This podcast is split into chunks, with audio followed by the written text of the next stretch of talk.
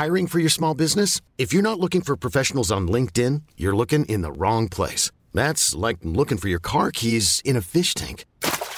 LinkedIn helps you hire professionals you can't find anywhere else, even those who aren't actively searching for a new job but might be open to the perfect role. In a given month, over 70% of LinkedIn users don't even visit other leading job sites. So start looking in the right place. With LinkedIn, you can hire professionals like a professional. Post your free job on linkedin.com slash achieve today. Ever catch yourself eating the same flavorless dinner three days in a row? Dreaming of something better? Well, HelloFresh is your guilt-free dream come true, baby. It's me, Kiki Palmer. Let's wake up those taste buds with hot, juicy pecan-crusted chicken or garlic butter shrimp scampi. Mm. Hello Fresh.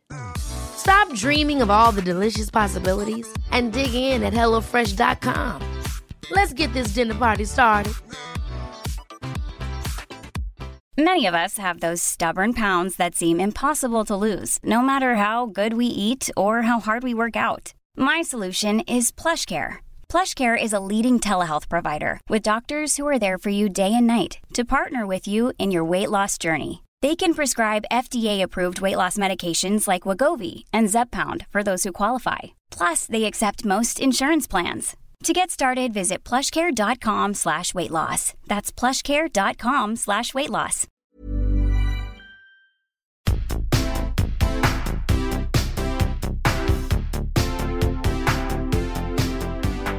Hello, c'est Laetitia. Salut, c'est Lucille. On est trop contente de se retrouver enfin toutes les deux pour ce tout nouveau podcast.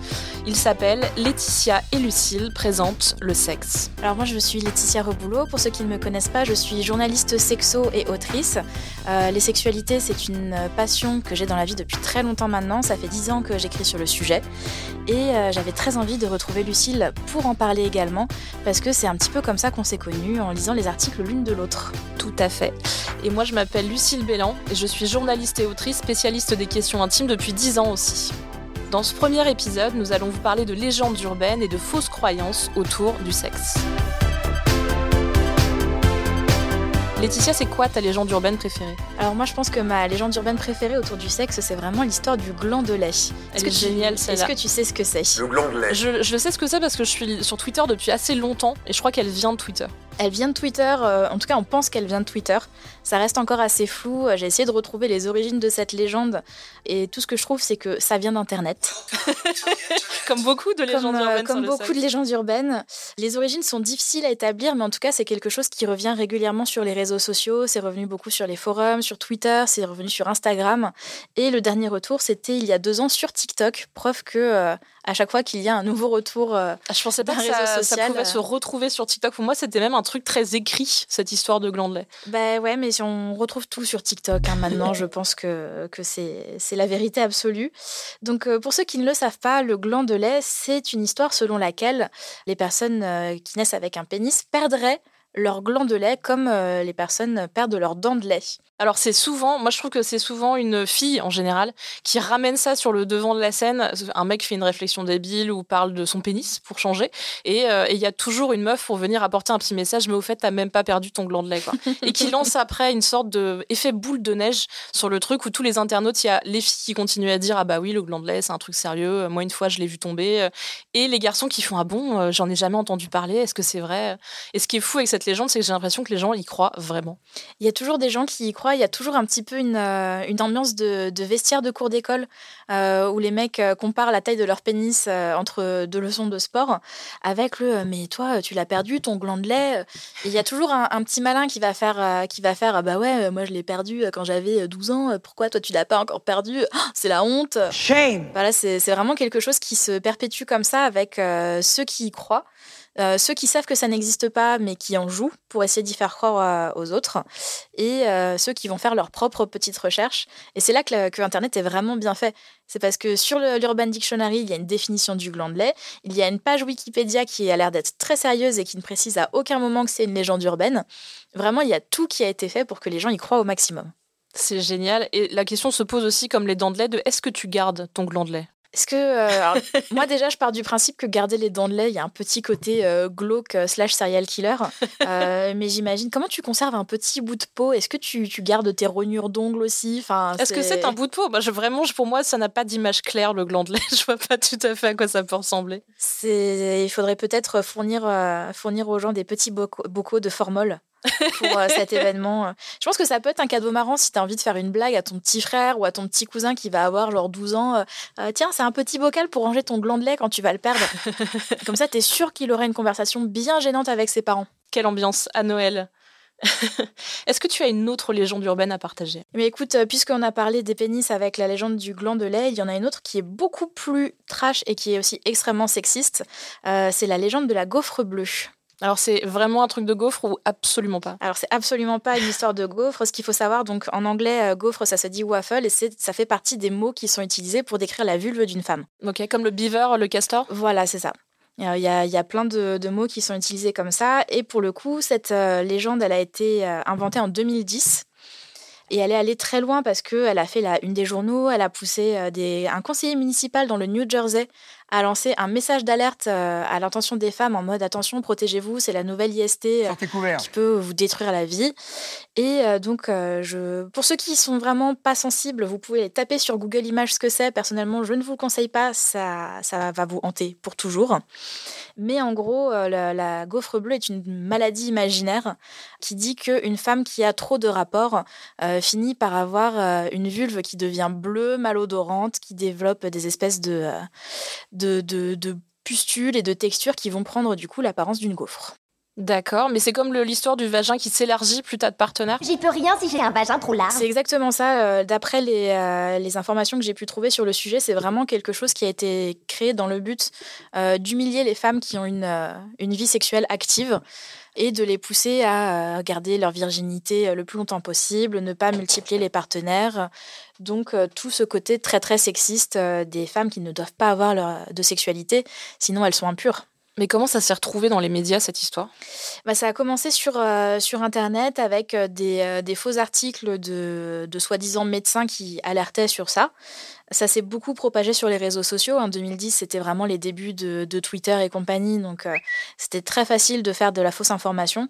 C'était aussi l'époque où le fact-checking, c'était quelque chose qui n'existait pas encore énormément dans beaucoup de médias. Et du coup, effectivement, ça a été repris un petit peu partout par des, par des gens qui ne faisaient juste pas leurs recherches. Et effectivement, il y a un côté qui est hyper tapageur. Il y a eu des montages photos qui ont été faits sur Internet euh, suffisamment pour que les gens y croient. Et moi-même, euh, je sais que la première fois où j'en ai entendu parler, ça devait être peut-être en 2013 ou 2014. Je suis allée me renseigner sur Internet, j'ai vu les photos sur Google Images, j'ai été traumatisée à tel point que je pense qu'au début, j'y ai cru. Ouais. Et tu penses que enfin, c'est autant pour les jeunes filles que pour les jeunes garçons. Non, c'est vraiment un truc de fille. Euh, genre, n'ayez pas de vie sexuelle, sinon vous allez ressembler à une gaufre? Bah c'est ça, parce que la, seule euh, équivalence en termes de bleu, on va dire, c'est euh, on dit on dit que les hommes, s'ils n'éjaculent pas assez, ils vont avoir les couilles bleues parce qu'il y aura un trop plein de sperme. et ça, plutôt, c'est fait pour les encourager, soit à se masturber, soit à avoir des rapports sexuels. Tandis que bah, pour les femmes, exact, c'est exactement ce que tu disais, c'est la même chose que euh, le vagin qui va s'élargir si on a trop de partenaires. Bah là, euh, c'est un truc de, de, shaming en mode euh, si vous avez trop de, trop de rapports, euh, vous allez vous retrouver avec une vulve bleue en mauvaise santé, euh, ce, qui, ce qui est faux du moment qu'on se protège en fait. Ah, c'est tellement triste. Les légendes urbaines sont parfois assez drôles, mais celle-ci, elle est particulièrement glauque et assez triste. Mm. T'en as une plus marrante à nous partager? J'en ai une qui est hilarante, vraiment, euh, qui a été reprise un petit peu partout, qui date du début des années 2000. c'est l'histoire du hamster. Alors je pense que tous ceux qui connaissent sont déjà en train de rire derrière, euh, derrière leurs écrans ou derrière euh, sous leur petit casque. Euh, le hamster, il a eu plusieurs noms. parfois il s'appelle Armageddon, parfois il s'appelle Ragot.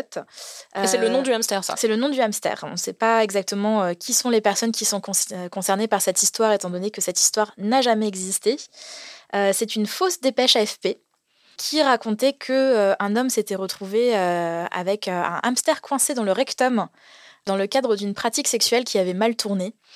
Et alors vraiment, on vous mettra un petit extrait après du jour où la dépêche AFP en question, euh, la fausse dépêche AFP en question a été lue à l'antenne de RTL. C'est à mourir de rire. Je crois que cette dépêche AFP tourne un peu depuis sur Internet depuis un petit bout de temps maintenant. Alors, euh, je vais tout de suite J'ai fait le tour de la rédaction tout à l'heure RTL. Personne n'a voulu faire cette dépêche de l'AFP. Alors moi je me suis dit bon euh, vas-y lance-toi. J'ai demandé l'autorisation de mon chef pour la faire, mais je vais vous livrer un petit peu la dépêche de l'AFP qui est une dépêche très sérieuse et qui commence comme ça. Accrochez-vous. Vous avez des petits là emmener se coucher. Il va falloir mettre des bibles, Jean-Pierre. Alors, euh, donc, euh, dépêche AFP. Après coup, craquer l'allumette a été ma grosse erreur, mais j'essayais seulement de récupérer le hamster, a raconté Eric Tomaszewski au docteur stupéfié de l'unité de brûlure sévère à l'hôpital de Salt Lake City. Tomaszewski et son partenaire homosexuel, Andrew Kiki Farnum, ont été admis pour un traitement d'urgence. Alors, il y a la déclaration d'un du couple. Euh, j'ai poussé un tube en carton dans son rectum et j'ai glissé Ragot, notre hamster, à l'intérieur, a-t-il expliqué. Comme d'habitude, mon partenaire Kiki a crié Armageddon pour indiquer qu'il en avait assez. Mais c'est comment les gens ont fait une fausse dépêche à effet, genre euh, une sorte de hoax. C'est ça, ils ont fait une, une fausse dépêche qui euh, du coup a été lue à l'antenne. je sais qu'après c'est quelque chose qui a beaucoup été utilisé. Moi, pendant mes cours de journalisme, nos profs de radio nous faisaient lire la dépêche en question pour voir si on était capable de garder notre sérieux, quel que soit le, sujet qu'on allait présenter à l'antenne. Ah oui, c'est même pas un truc pour que vous appreniez à fact-checker, c'est juste. Ah non, euh, c'était vraiment juste pour se foutre de notre gueule. Ce qui est beaucoup plus drôle en vrai. Mais, euh, mais voilà, c'est vraiment une. Euh, c'est vraiment une légende urbaine qui en plus a un vrai ancrage dans la pop culture pour le coup parce que euh, il y a eu un épisode de South Park qui a été dédié à ça. Il y a Eminem qui en a fait une chanson, euh, sa chanson qui s'appelle Fac, où il parle justement du fait de se mettre euh, un hamster dans le cul.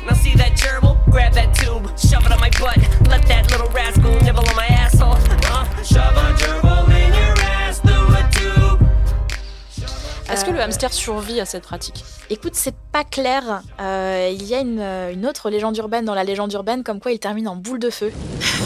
Euh, donc, euh, donc c'est pas clair. On vous rassure, aucun hamster n'a été maltraité dans cette histoire. En théorie, ce n'est pas pour de vrai, mais c'est inspiré par une vraie pratique sexuelle, ou en tout cas selon certaines personnes qui estiment que c'est une vraie pratique sexuelle qui s'appelle le gerbilling en rapport avec la gerbille du coup. Euh. Et euh, c'est Richard Gere, l'acteur, qui a été euh, sujet à une fausse rumeur à ce sujet-là, comme quoi il aurait été hospitalisé après s'être coincé un hamster dans le rectum. D'accord. Moi, j'avais le souvenir de cette histoire où les gens se. Enfin, c'était hyper technique et les gens avaient développé des vraies méthodes pour le faire. Et il fallait d'abord s'insérer un rouleau de papier toilette. Exactement. Pour faciliter l'entrée du hamster. Mais ça, c'est un truc dont je me rappelle, on en parlait au collège, quoi. Bah, c'est ça, hein, ça a commencé très très tôt. Euh, je sais que l'histoire de la fausse dépêche AFP date des années 2000. Euh, l'épisode de South Park, euh, à peu près la même période. La chanson d'Eminem, c'était 2005. mais bah, comme un peu toutes les légendes urbaines du sexe, on ne sait pas d'où elle vient. On ne sait pas d'où ça sort et, ça se trouve, c'était déjà des histoires que nos parents se racontaient dans la cour de récré. Je suis pas sûre. J'espère pour eux qu'un peu que non. J'espère que c'est un truc qui vient vraiment du fait qu'Internet fait sortir le, pire de nous. Bah, je, je, suis pas certaine parce que dans celle-ci, moi, je vois vraiment un côté, euh, shaming, encore une fois, mais pour le coup, sur les rapports homosexuels. Parce qu'effectivement, à chaque fois que l'histoire est racontée, c'est vraiment dans le cadre de, de rapports homosexuels, en mode, euh, voilà, regardez à quel point c'est une déviance. Je me demande si c'est pas comme ça, en fait, que l'histoire est née à la base. Ouais, je pense que ça, ça, paraît assez clair. Effectivement, on dit jamais un, un, gentil homme hétéro a essayé de se mettre un hamster. Non, non, c'est assez peu le cas. Dans les légendes urbaines qui, euh, dont j'ai entendu parler au collège, il y en a une qui était très très forte et qui prenait beaucoup de place au lycée, c'est celle sur les bienfaits du sperme. Les fameux. Est-ce que tu peux nous en parler un peu plus? Bah, C'est une euh, légende urbaine qui me fait beaucoup rire parce que autant on, essaye d'inciter les femmes à ne pas avoir euh, trop de rapports sexuels parce que euh, elles vont développer toutes sortes de problèmes, autant visiblement on les, on les pousse à faire tout ce qu'il faut pour faire plaisir à leur partenaire masculin parce qu'il y a un nombre incalculable de rumeurs qui n'ont jamais été prouvées par la moindre étude scientifique sur les bienfaits du sperme. ça, apparemment, ça aiderait à la fertilité, ça aiderait à perdre du poids parce que c'est riche en protéines, ça soignerait le cancer, ça soignerait le Covid. Ça, c'est très récent. C'est sorti en, en 2021. C'était une, euh, ou en 2020, c'était la, l'influenceuse Tracy Kiss qui euh, buvait des smoothies au sperme tous les jours et qui disait que c'était pour ça qu'elle n'avait pas besoin de se faire vacciner. Tout à fait logique cette affaire. Voilà, tout à fait logique. Buvez du sperme, vous n'aurez pas besoin de vaccin. Si c'était si simple, euh, la science se serait probablement penchée sur le sujet depuis très longtemps. comme quoi, ça ferait une belle peau, comme quoi ça rafraîchirait la laine, j'ai lu aussi. Enfin, Vraiment, euh, visiblement, le, le sperme est la réponse universelle à tous les maux dont on pourrait souffrir sur Terre. Alors là, spécifiquement, c'est aussi pour inciter à la fellation en particulier. Allez-y, allez-y franchement, prenez-vous des seaux de sperme sur le visage et dans la gorge a priori. du sperme, vous n'aurez pas besoin de vaccin. Vous allez voir, ça va vous faire euh, vraiment, vous allez être mm, en meilleure santé, plus belle, vivre plus longtemps. c'est assez fou cette histoire de sperme. Quand on a préparé ce podcast, on s'est gardé des légendes urbaines euh, dont on ne sait pas parler en se disant qu'on se ferait un peu la surprise en enregistrant. Je vais commencer du coup avec euh, le mythe sexuel euh, du vagina dentata ou le vagin Ah. denté. Euh, C'est-à-dire que c'est un vagin au fond duquel il y a des dents ou une mâchoire entière qui pourrait blesser le pénis des hommes. C'est vraiment une légende à propos de femmes perverses et dangereuses. J'ai fait ma petite recherche parce que moi je me souviens d'un film qui est sorti en 2008 qui s'appelle Tis, qui est un film assez féministe malgré tout. C'était un peu une réponse. C'était une jeune femme qui finissait par avoir, euh, par être empouvoirée par cette question de la mâchoire dans son, dans son vagin. Euh, C'est un film très vengeur et en fait c'est beaucoup plus vieux que ça évidemment. C'est un mythe urbain sexuel. Alors du coup qu'on retrouve dans des textes sur la psychanalyse, qu'on retrouve aussi dans des récits de la mythologie hindoue. Euh, c'est quelque chose de vraiment ancien ou dans des textes judéo-chrétiens qui abordent la question des succubes, qui euh, donc seraient qu'auraient un vagin denté évidemment. Et il y a une histoire de faits divers à la fin du 19e siècle, d'hommes qui avaient été retrouvés avec des marques de morsure sur le pénis. Euh, on peut imaginer ce qui s'est passé, mais du coup c'était le vagina dentata, c'est un truc aussi qui est beaucoup dessiné sur internet, fantasmé sur internet. Et j'avoue que j'ai beaucoup de sympathie pour lui. Bah, moi, je trouve ça très très cool comme, comme légende urbaine pour le coup, parce que je trouve qu'il y a un ancrage hein, féministe dedans. Euh, je sais que euh, la dernière fois où je me suis retrouvée confrontée à, à ce, à ce- cette fameuse légende, c'était dans un épisode de la série Scream Queens. Euh, où il y avait un des personnages euh, qui était sujet à des moqueries parce que soi-disant son vagin avait des dents. Et elle avouait à la fin de la série que oui effectivement son vagin a des dents. Et il me semble que ça avait inspiré un mécanisme d'autodéfense euh, contre le viol. Il y a quelques années, il y avait un une espèce de préservatif qui avait été créé que euh, les femmes pouvaient porter en permanence et que euh, si jamais elles se faisaient violer euh, par pénétration, le moment où l'homme allait essayer de se retirer, ça allait lui déchirer le pénis parce que euh, Il y avait des il y avait euh. des petits picots à l'intérieur. Quelle excellente idée. C'est toujours aux femmes de porter des espèces de préservatifs chelous au quotidien sans arrêt, mais euh, Au cas où. Mais c'est, en tout cas, c'est une façon créative de voir ce, ce bon vieux mythe sexuel. T'as quoi pour moi comme surprise? Alors moi j'ai une question pour toi pour euh, introduire un petit peu cette légende urbaine. Est-ce que toi aussi tu mues après tes règles? Alors, c'est une bonne question. Et autant il y a des histoires de peau euh, avant, après les règles et tout, on sait bien que c'est des choses qui sont euh, assez compliquées. Non, je, suis désolée, je ne mue pas. Eh bien, pourtant, en 2021, il y a des milliers de personnes qui ont cru que c'était exactement ce qui se passait à la fin de chaque cycle. Tout ça, c'est à cause d'une mannequin et actrice qui s'appelle Dakota Fink, qui a fait un TikTok dans lequel elle, euh, elle enlève les fameux masques peel-off qu'on peut faire, euh, qu'on trouve un petit peu partout dans le commerce, avec pour légende écrit euh, Je n'arrive pas à croire que mon mec n'était pas au courant que toutes les femmes muaient après avoir eu leurs règles, donc un petit peu comme un serpent. Forcément, euh, les femmes ont trouvé ça très drôle. Elles ont repris l'idée. Ça a été repris pendant dans des, des centaines de milliers de vidéos.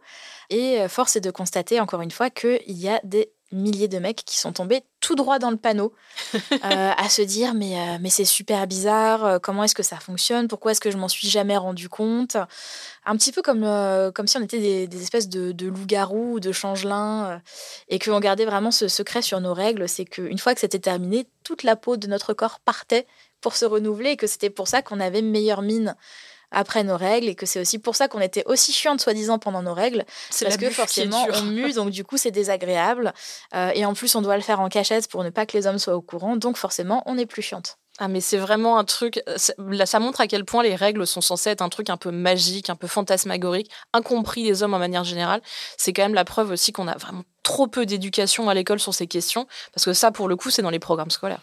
Ça devrait être dans les programmes scolaires, normalement c'est même obligatoire et pourtant euh, euh, c'est un, des gros sujets, c'est qu'il y a très peu finalement d'éducation sexuelle dans les collèges et dans les lycées et du coup euh, forcément bah, ce genre d'information passe un petit peu à la trappe.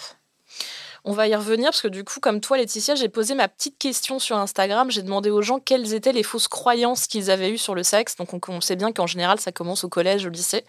Euh, je n'ai pas récolté de légendes urbaines, mais peut-être ainsi un, un, peu quand même. Voilà, ça ressemble un petit peu à des légendes urbaines. Personnellement, j'ai longtemps cru qu'il y avait des femmes clitoridiennes et des femmes vaginales.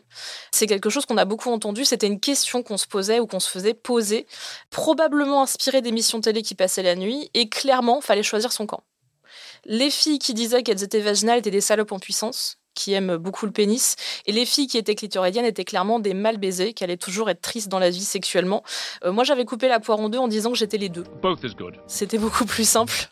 Ça allait bien avec mon identité de bisexuelle aussi, c'est-à-dire que j'étais toujours les deux. C'est bien, c'est la preuve qu'on ne peut jamais gagner à ce, à ce niveau-là, hein. comme d'habitude. C'est soit on est une salope, soit on est une prude. Exactement. Et puis, bah, en fait, la vérité, c'est que toutes les femmes sont clitoridiennes. Même celles qui jouissent pendant la pénétration, d'ailleurs. Hein. Bah oui, parce que pour, euh, pour les personnes qui ne seraient pas encore au courant, on vous encourage à aller regarder à quoi ressemble un clitoris euh, dans la vraie vie. Et c'est pas juste un petit bouton magique qui se trouve à l'extérieur de la vulve. Euh, c'est vraiment tout un appendice qui a des ramifications et la pénétration le stimule par l'intérieur, en fait, tout simplement. Mais bon, à l'époque où j'étais au collège et au lycée, le clitoris n'était pas dans les manuels scolaires. Euh, maintenant, c'est a priori le cas dans certains manuels scolaires. Encore faut-il que les profs aient envie d'en parler.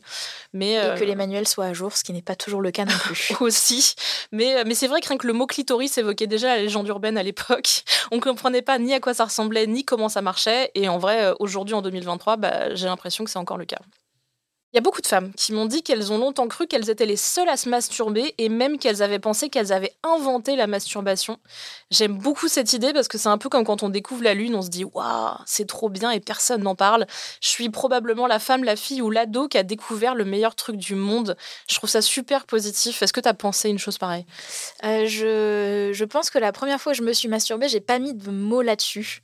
Euh, j'ai vraiment découvert ça sous la douche, comme euh, je pense pas mal d'enfants, d'adolescentes.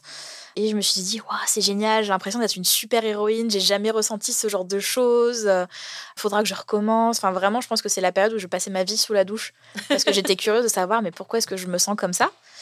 En fait, on, parle, on a très peu de représentation de la masturbation féminine, tandis que la masturbation masculine, on la voit dans les films très tôt. En tout cas, moi, même, même les familles en blague, tout le monde en blague, dès qu'un garçon commence à avoir 12-13 ans, euh, c'est dans l'air, quoi. Mm.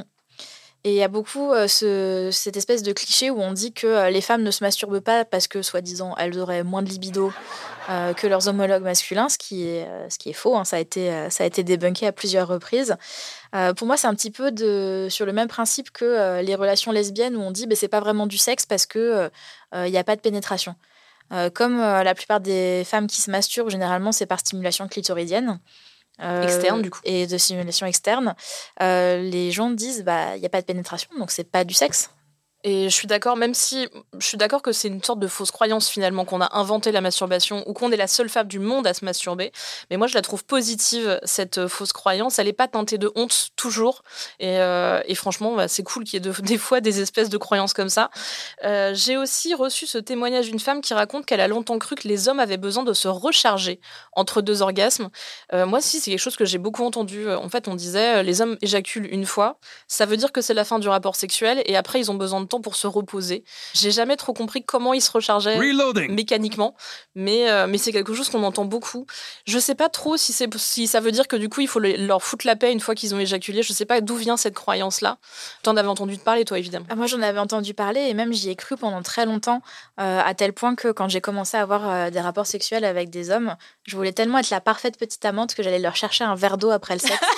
Parce que je me disais, bah, ils doivent se recharger, donc il faut peut-être qu'ils se réhydratent, vu que c'est du liquide. S'il y a une perte de liquide, il faut qu'il y ait un regain de liquide quelque part. Il me faut de l'eau De l'eau euh, je voyais un peu ça comme le sport où tu transpires, tu as besoin de boire après. Je me suis dit, bon, bah, ça doit être la même chose. Il y a cette blague dans Nuit Blanche à Seattle. Il y a, c'est, une histoire de, où il y a une question de radio de nuit. Et on entend à un moment une femme appeler euh, donc la radio de nuit et dire euh, à chaque fois qu'on fait du sexe, je lui, avant, de avant de faire du sexe, je lui prépare un sandwich. Comme ça, dès qu'on a fini, il, peut, il peut manger son sandwich. Et je pense que c'est la même idée. très, très, du coup, très servicielle, très petite femme parfaite.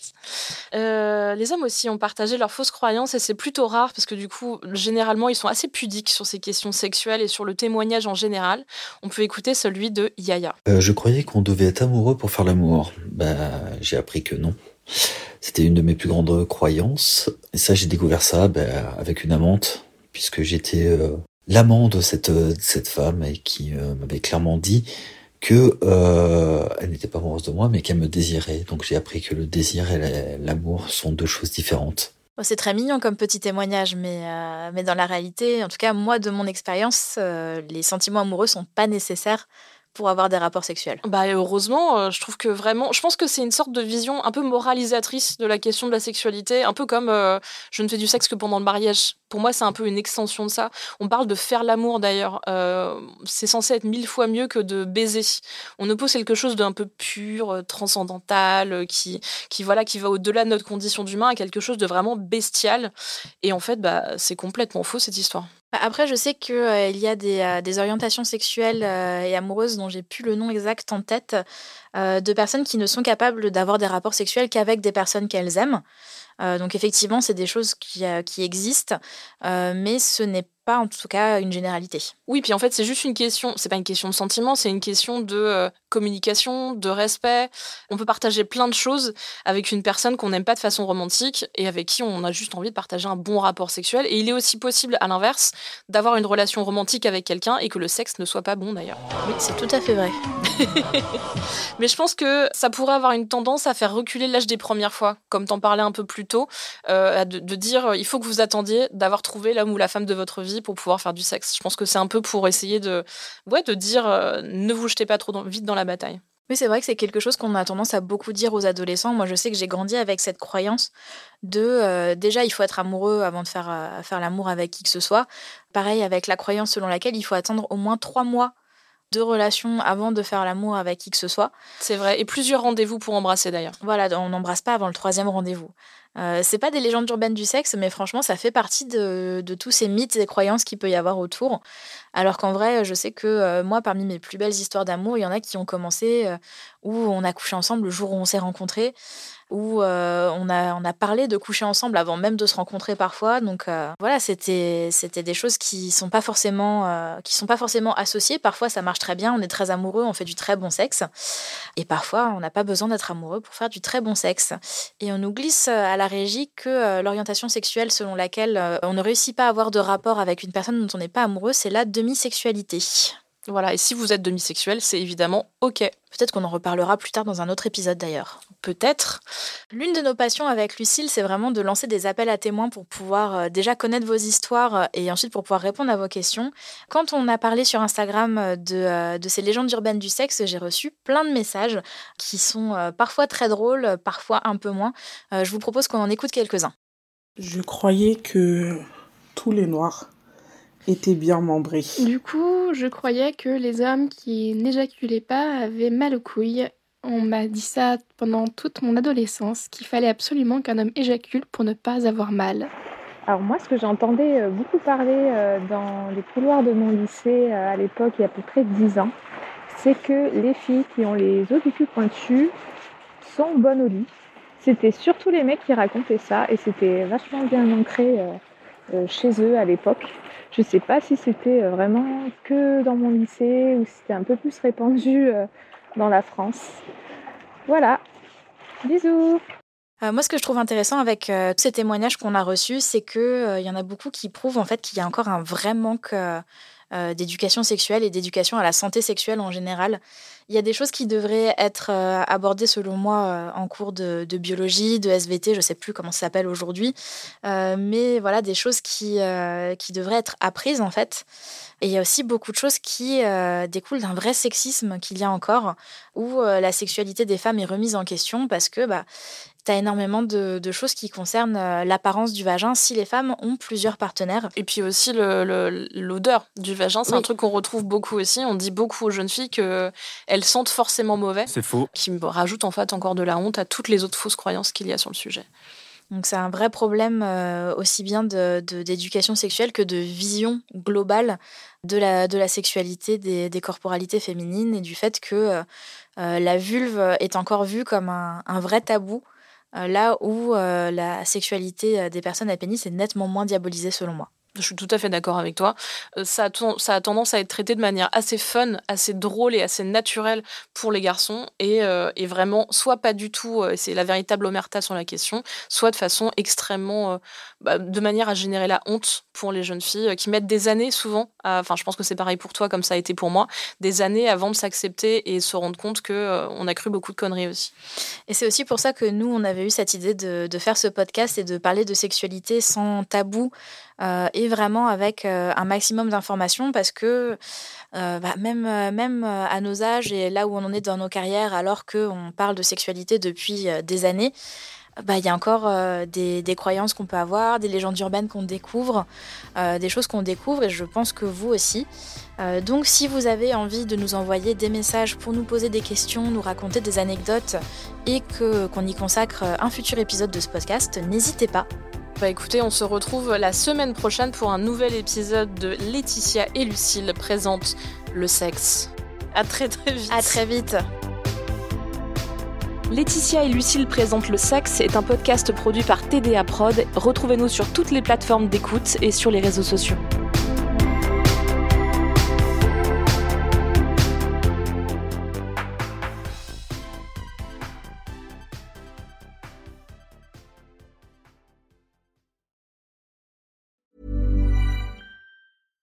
Selling a little or a lot? Shopify helps you do your thing however you cha-ching. Shopify is the global commerce platform that helps you sell at every stage of your business. From the launch your online shop stage to the first real life store stage, all the way to the did we just hit a million orders stage. Shopify is there to help you grow. Shopify helps you turn browsers into buyers with the internet's best converting checkout. 36% better on average compared to other leading commerce platforms because businesses that grow grow with Shopify. Get a $1 per month trial period at shopify.com/work. shopify.com/work. Ever catch yourself eating the same flavorless dinner 3 days in a row, dreaming of something better? Well, HelloFresh is your guilt-free dream come true, baby. It's me, Kiki Palmer. Let's wake up those taste buds with hot, juicy pecan crusted chicken or garlic butter shrimp scampi. Mm. Hello Fresh. Stop dreaming of all the delicious possibilities and dig in at HelloFresh.com. Let's get this dinner party started. Even when we're on a budget, we still deserve nice things. Quince is a place to scoop up stunning high end goods for 50 to 80% less than similar brands. They have buttery soft cashmere sweaters starting at $50, luxurious Italian leather bags, and so much more. Plus, Quince only works with factories that use safe, ethical, and responsible manufacturing. Get the high-end goods you'll love without the high price tag with Quince. Go to quince.com/style for free shipping and 365-day returns.